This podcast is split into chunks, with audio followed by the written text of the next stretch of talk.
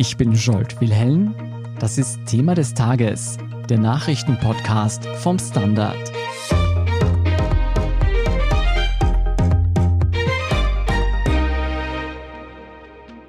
Ende Dezember tötet ein junger Familienvater aus Tirol seine eigenen beiden Töchter.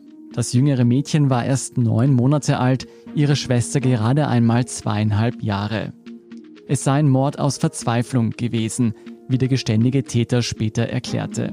Am Dienstag wurde er nun zu 20 Jahren Haft verurteilt.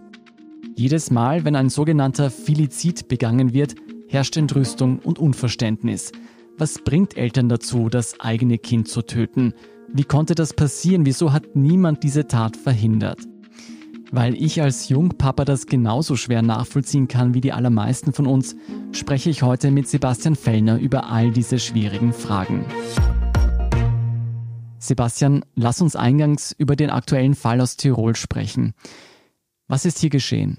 In dem Fall hat es am Dienstag ein Urteil gegeben. Ein Mann ist zu 20 Jahren Haft verurteilt worden, weil er Ende Dezember 2020 seine beiden Kinder getötet hat und er hat danach auch versucht, sich selbst umzubringen.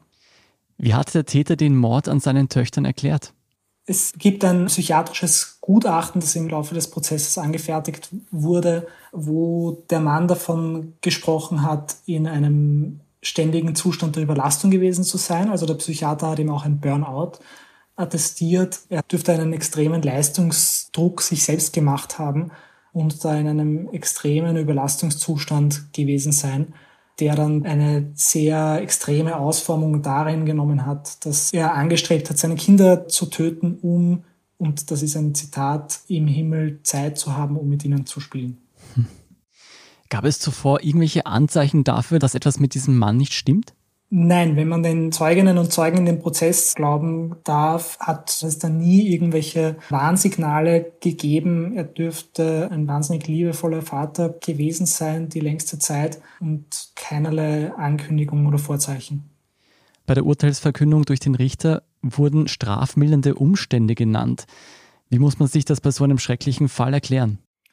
Das klingt natürlich gerade bei so dramatischen und schlimmen Fällen besonders blöd, aber es ist halt ein wichtiger Grundsatz in unserem Rechtssystem, dass wenn man vor Gericht steht und die Frage ist, wie das Urteil bemessen wird, muss das Gericht abwägen, was spricht für eine härtere Strafe und was spricht für eine mildere Strafe.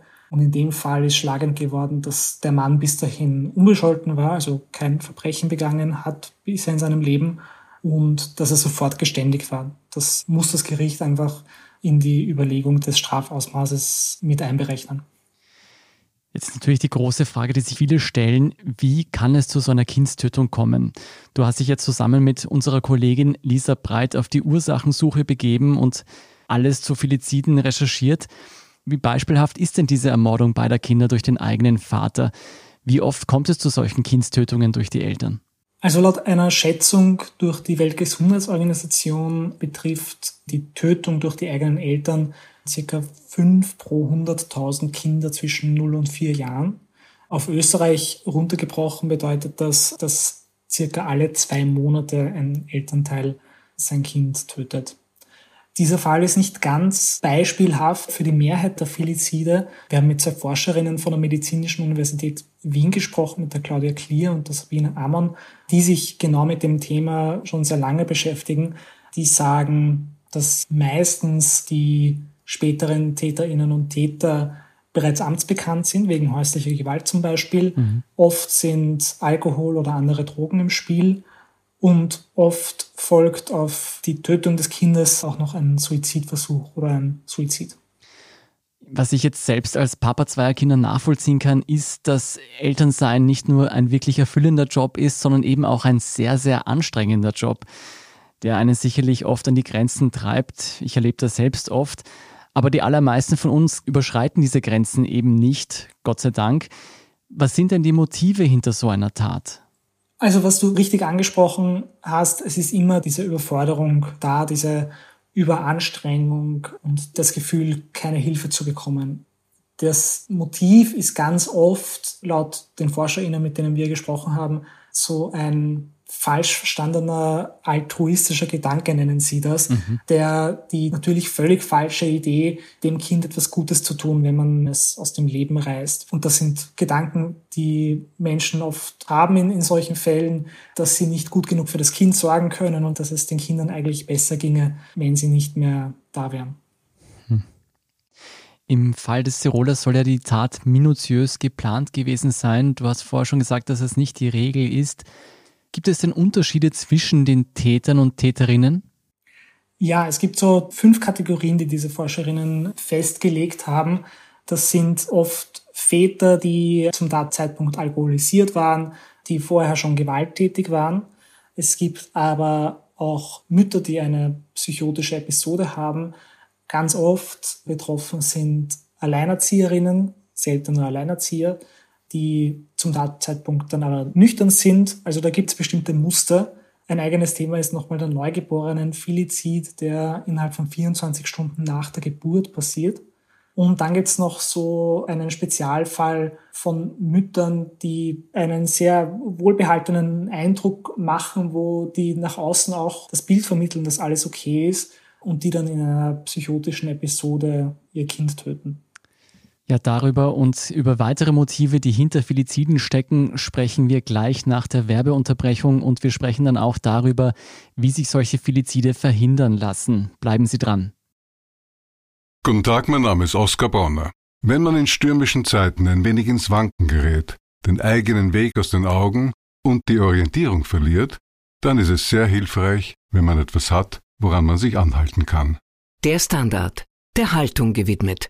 Jetzt gratis testen auf Abo der Standard AT.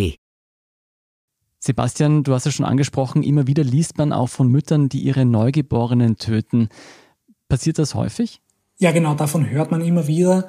Es ist aber ein vergleichsweise seltenes Phänomen. Natürlich jeder Einzelfall ist wahnsinnig dramatisch. Das betrifft in den allermeisten Fällen Frauen, die zum Zeitpunkt der Geburt nicht gewusst haben, dass sie schwanger sind oder diese Schwangerschaft verdrängt haben. Mhm. Auch das ist für die meisten Leute überhaupt nicht nachzuvollziehen, weil diese Frauen ja auch neun Monate nicht menstruiert haben, weil sich ihr Körper verändert hat. Und dennoch gibt es diese Fälle von Frauen, die das nicht mitbekommen haben oder nicht mitbekommen haben wollen, haben können und die dann von dieser Geburt natürlich vollkommen überfordert sind und in dieser überforderten Situation kommt es dann manchmal zur Tötung von Neugeborenen. Okay, und wenn ich das richtig verstehe, dann ist dieser Mord dann eine Fortsetzung dieses Verdrängungsprozesses. Genau, es ist auch, weil es so eine spezielle Situation ist, ist es auch kein Mord, sondern es gibt einen eigenen Paragraphen dafür im Strafgesetzbuch, der auch im Strafausmaß berücksichtigt, dass das eine psychologische und auch körperliche Ausnahmesituation ist, weil mhm auch natürlich der Körper und die Hormone und die Psyche bei einer Geburt vollkommen aus dem Lot sind. Wie lässt sich denn diese wirklich schreckliche Ausnahmesituation verhindern? Es gibt in Österreich seit mittlerweile 20 Jahren die Möglichkeit der anonymen Geburt und auch die Babyklappen, wo man quasi ein neugeborenes Kind anonym zur Adoption freigeben kann. In diesen Studien, die du da beschreibst, wird auch der Fall beschrieben von Eltern, die nach außen hin das perfekte Bild einer Familie wiedergeben und dann trotzdem ihre Kinder töten. Du hast es, glaube ich, vorher schon angeschnitten. Wie muss man sich denn dieses Verhalten erklären? Das sind oft Frauen, die sich dieses Kind lange gewünscht haben mhm. und dann aber nach der Geburt oder halt in den ersten Wochen, Monaten vom Leben des Kindes festgestellt haben, dass sie das nicht so erfüllt und nicht so glücklich macht, wie sie geglaubt haben. Und diese Unzufriedenheit können sie aber nicht aussprechen, weil es ein totales Tabuthema ist bei uns. Also, dass eine Mutter sagt, dieses Kind macht mich nicht glücklich und ich bin nicht zufrieden mit meinem Leben mit diesem Kind, wird bei uns vielfach nicht akzeptiert und würde auch nicht ausgesprochen. Mhm. Und diese Unzufriedenheit tragen diese betroffenen Mütter mit sich herum. Das frisst sie richtig auf von ihnen so haben mir das die Forscherinnen erklärt. Und die kann in seltenen Fällen, das muss man wieder dazu sagen, in seltenen Fällen führt diese Überlastung und Überforderung und diese Unzufriedenheit dazu, dass sie in einem Ausnahmezustand dem Kind was antun. Das muss wirklich ein schrecklicher Zustand sein, wenn man sich ständig selbst Vorwürfe macht, aber gleichzeitig auch das nicht nach außen hin tragen kann. Wie kann man denn so einem trügerischen Verhalten entgegenwirken? Die Sabine Ammann von der Med-Uni, mit der ich dazu gesprochen habe, hat gesagt, es reicht halt nicht, im sozialen Umfeld zu fragen, wie geht's dir und sich dann mit einem Ja eh gut zufrieden zu geben, sondern man muss, wenn man Leute in seinem Umfeld hat, die ein Kind haben, muss man gezielt nachfragen. Ich stelle mir das wahnsinnig anstrengend vor. Wie geht's dir denn wirklich damit? Ich kann mir kaum vorstellen, wie das ist, mit so wenig Schlaf und so viel Anstrengung und ständig diese Verantwortung. Da nicht locker lassen, gezielt nachfragen, auch ein Einfühlungsvermögen zeigen und alles zu tun, damit Menschen, die vielleicht in einem Ausmaß überfordert sind, das gefährlich wird, auch die Möglichkeit haben, sich zu öffnen und natürlich Hilfe anzubieten. Du, wenn du mal einfach in Ruhe duschen gehen willst oder einkaufen oder einfach nur dich eine Stunde hinlegen und schlafen willst, kann ich mal vorbeikommen und auf das Baby schauen. Mhm. Solche Dinge helfen extrem. Also konkret Probleme ansprechen auch. Genau. Das sind natürlich auch immer individuelle Probleme und Schicksale, über die wir hier reden. Aber gibt es allgemeine Maßnahmen, die ergriffen werden können, um das Schlimmste zu verhindern? Also auf der einen Seite natürlich für das soziale Umfeld, das, was ich gerade gesagt habe, Hilfe anbieten, mhm. gezielt nachfragen und auch auf Hilfsangebote hinweisen, weil die Hilfsangebote gibt es. Es gibt die Familienberatung, die sehr niederschwellig in allen Bundesländern vorhanden ist. Es gibt natürlich Psychotherapie, es gibt in akuten Fällen das Kriseninterventionszentrum und den psychiatrischen Notdienst. Auch die Jugendämter bieten Unterstützung an. Es gibt eigene Ambulanzen für Schreibabys. Die psychosoziale Versorgung in Österreich ist auf einem guten Niveau. Sie kann natürlich immer noch besser werden und gerade zum Beispiel Krankenkassenplätze für Psychotherapie sind ein Thema oder gibt es zu wenig in Österreich. Aber es gibt diese Hilfsangebote und man muss sie nutzen. Du hast vorher schon angesprochen, es gibt einige Fälle, wo nach einem Filizid auch ein Suizid des Täters oder der Täterin folgt. Muss diesen Fällen ein besonderes Augenmerk geschenkt werden oder unterscheidet sich die Präventionsarbeit hier nicht von den anderen Fällen? Also was man sagen kann, ist, dass Suizidprävention auch hilft, die Tötung von Kindern zu verhindern, weil viele der späteren Täterinnen und Täter früher schon Suizidgedanken gehabt haben. Und wenn man sich wegen Suizidgedanken Hilfe holt, wird einem ja geholfen. Dann bekommt man Hilfe, dann bekommt man Werkzeuge in die Hand, um besser mit Situationen umzugehen, bekommt bestimmte psychiatrische Checks und den Leuten geht es dann besser. Und wenn es den Leuten besser geht, sinkt auch das Risiko eines Felizids. Mhm. Was sagen denn die Experten? Was müsste noch passieren, damit Österreich noch mehr Felizide verhindern kann? Also eine konkrete Maßnahme, die mir eine der Forscherinnen gesagt hat, ist eine, die es in Großbritannien und in Teilen der USA schon gibt, wo nach jedem Todesfall von einem Kind ein Team aus verschiedenen Berufsgruppen diesen Fall untersucht und schaut, was genau passiert ist. Das ist natürlich in dem konkreten Fall dann immer nur eine Rückschau, aber es kann Schwachstellen im System aufzeigen. Es kann politischen Handlungsbedarf aufzeigen und man wüsste dann einfach besser über dieses Phänomen Bescheid. Weil ein Problem, das es bei Kindstötungen gibt, ist, dass es natürlich ein wahnsinnig unangenehmes und bedrückendes Thema ist und deswegen nicht nur in der Gesamtbevölkerung wenig gesprochen wird darüber, sondern auch weltweit wenig geforscht wird damit, weil es nicht wahnsinnig attraktiv ist, sich sein ganzes Berufsleben mit dem Thema auseinandersetzen zu müssen. Ja, ich glaube, wir merken es gerade selbst, dass dieses ja. Thema so bedrückt, dass man auch schwer Worte findet so oft. Aber was nimmst du denn von deiner sicher sehr berührenden Recherche mit? Was sollte man als Elternteil oder auch Angehöriger oder Angehörige unbedingt wissen? Also ich glaube, ein Gedanke, der nie falsch ist, ist, hol dir Hilfe, wenn es dir schlecht geht. Mhm. Und das betrifft sowohl das eigene soziale Umfeld als auch professionelle Angebote. Niemand wird dir jemals sagen, komm doch wegen sowas nicht zu mir wenn man einen Freundeskreis hat, sind dort alle froh, wenn man sich mit Problemen an sie wendet und wenn sie dann helfen können. Das kann wahnsinnig entlastend sein. Und ich als jemand, der in einem Alter ist, wo im Umfeld gerade sehr viele Leute Kinder bekommen haben oder gerade dabei sind, Kinder zu bekommen, nehme mir das zu Herzen, öfter mal nachzufragen, wie es den Leuten wirklich geht und ob ich was tun kann für sie. Magst du nicht mal kurz dich eine Stunde hinlegen? Ich nehme dir das Kind ab, ist ein sehr, sehr guter Tipp, den ich allen Angehörigen empfehlen kann.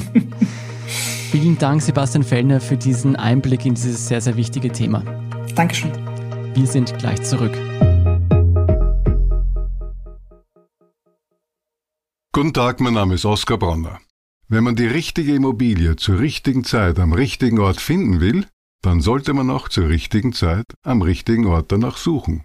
Nämlich genau jetzt, im Standard. Tausende Häuser und Wohnungen bei nur einer Besichtigung. Im Standard und auf Immobilien der Standard AT. Und hier ist, was Sie heute sonst noch wissen müssen. Erstens, eine neue britische Studie weist darauf hin, dass eine Covid-19-Erkrankung einen negativen Einfluss auf die Intelligenz von Menschen haben könnte. In der groß angelegten Studie zeigten auch Erkrankte mit milden Verläufen Defizite.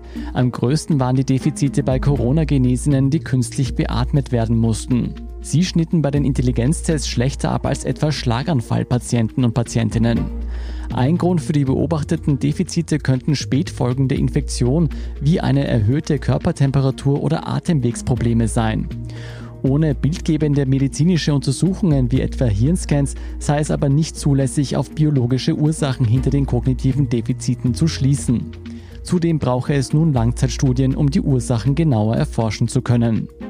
Zweitens, dass auch Kinder und Jugendliche besonders unter der Corona-Pandemie litten und teilweise langjährige Folgen davontragen, ist bereits hinlänglich untersucht und berichtet worden.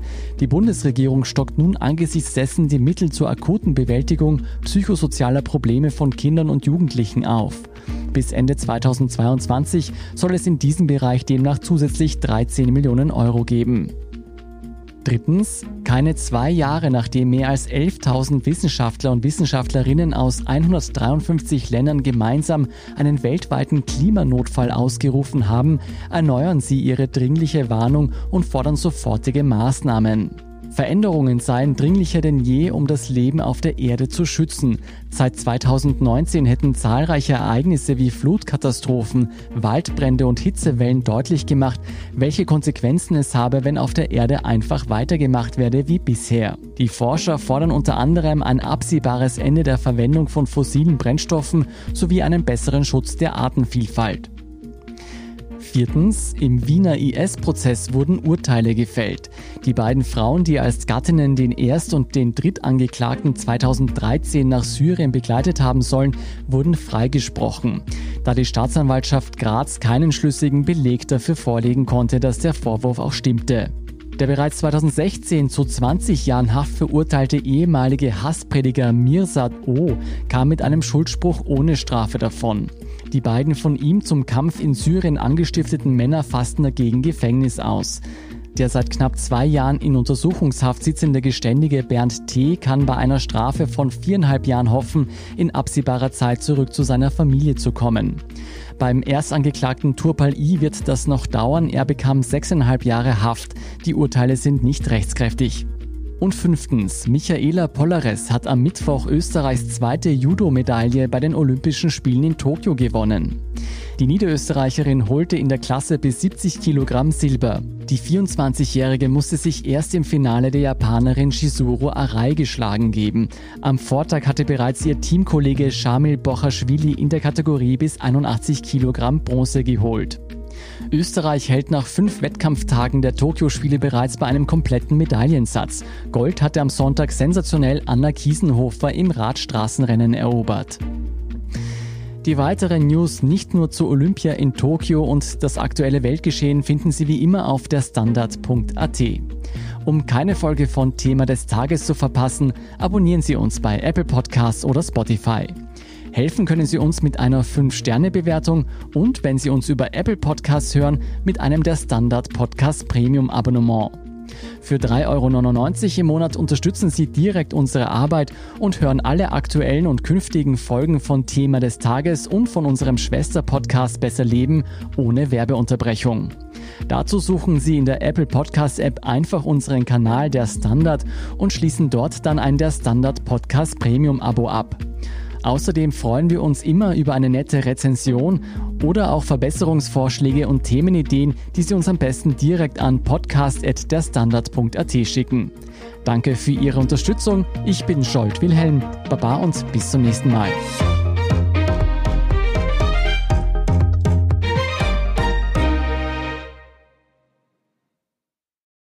Guten Tag, mein Name ist Oskar Bonner.